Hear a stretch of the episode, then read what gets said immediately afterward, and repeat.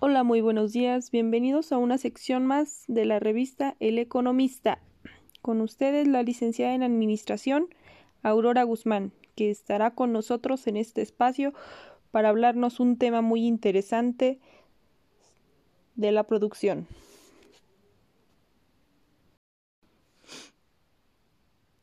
Hola, muchísimas gracias por la invitación. Hoy les hablaré de un tema muy interesante del estudio del trabajo y la productividad. Bueno, pues primero que nada, comenzaré por explicarles qué es la producción. La producción no es otra cosa que convertir los recursos en bienes o servicios. Por ejemplo, un bien es una mesa. El proceso de producción es el proceso de transformación que lo convierte en un bien el cual puede ser una silla, una mesa, un escritorio, entre otras cosas. Ahora bien, les explicaré a qué nos referimos con el estudio del trabajo y la productividad.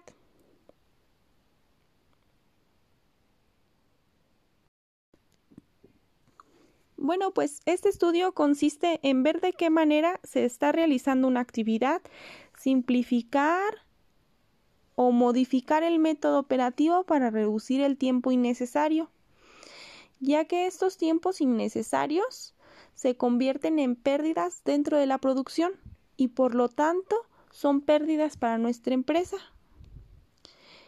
Hoy les daré algunos métodos para reducir los tiempos improductivos en nuestra producción. Hagan nota. El principal es tener normas de calidad correctas. El siguiente, tener una buena disposición y utilización del espacio. Otro, otro de ellos es tener una buena manipulación de los materiales.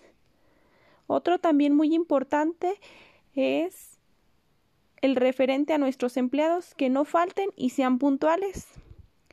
Entre otros más que deben de existir, estos son muy indispensables. Bueno, pues muchísimas gracias. Este fue el tema de la semana. Sigan sintonizándonos y después de la pausa resolveremos todas sus dudas sobre el tema.